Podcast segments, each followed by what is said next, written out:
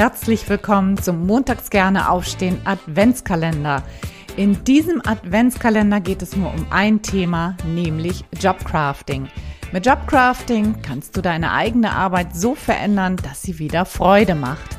Es geht um die drei Kernbereiche der Arbeitsbeziehung, der Aufgaben und deiner eigenen Wahrnehmung. Keine lange Theorie, sondern hands-on und sehr praktisch. Du erhältst jeden Tag einen Mini-Impuls und eine sofort umsetzbare Aufgabe, damit du montags wieder gerne aufstehst. Mein Name ist Anja und wenn du willst, bin ich jetzt 24 Tage lang jeden Morgen vor der Arbeit in deinem Ohr. Also, probier's gleich mal aus. Los geht's.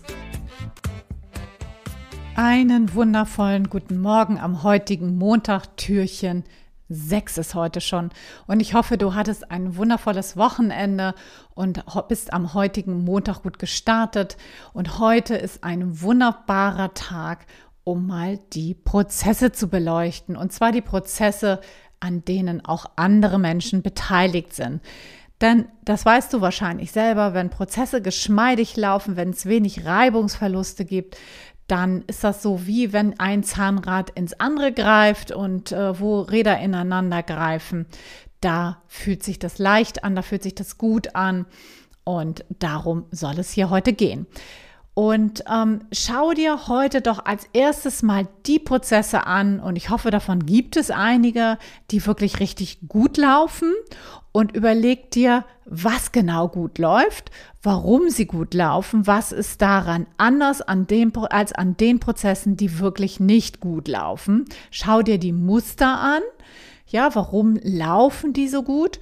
Und dann überlege dir, und das ist deine heutige Aufgabe, wenn du sie annimmst, überlege dir, wie du das auf einen anderen Prozess, der nicht gut läuft, übertragen kannst. Versuch dich nicht gleich an zehn verschiedenen Prozessen, die nicht gut laufen, sondern einen einzigen anderen Prozess, wo du denkst, der könnte irgendwie besser laufen. Überleg dir, was musst du dafür initiieren? Vielleicht musst du einen Kollegen bitten, etwas zu verändern, eine Kollegin bitten.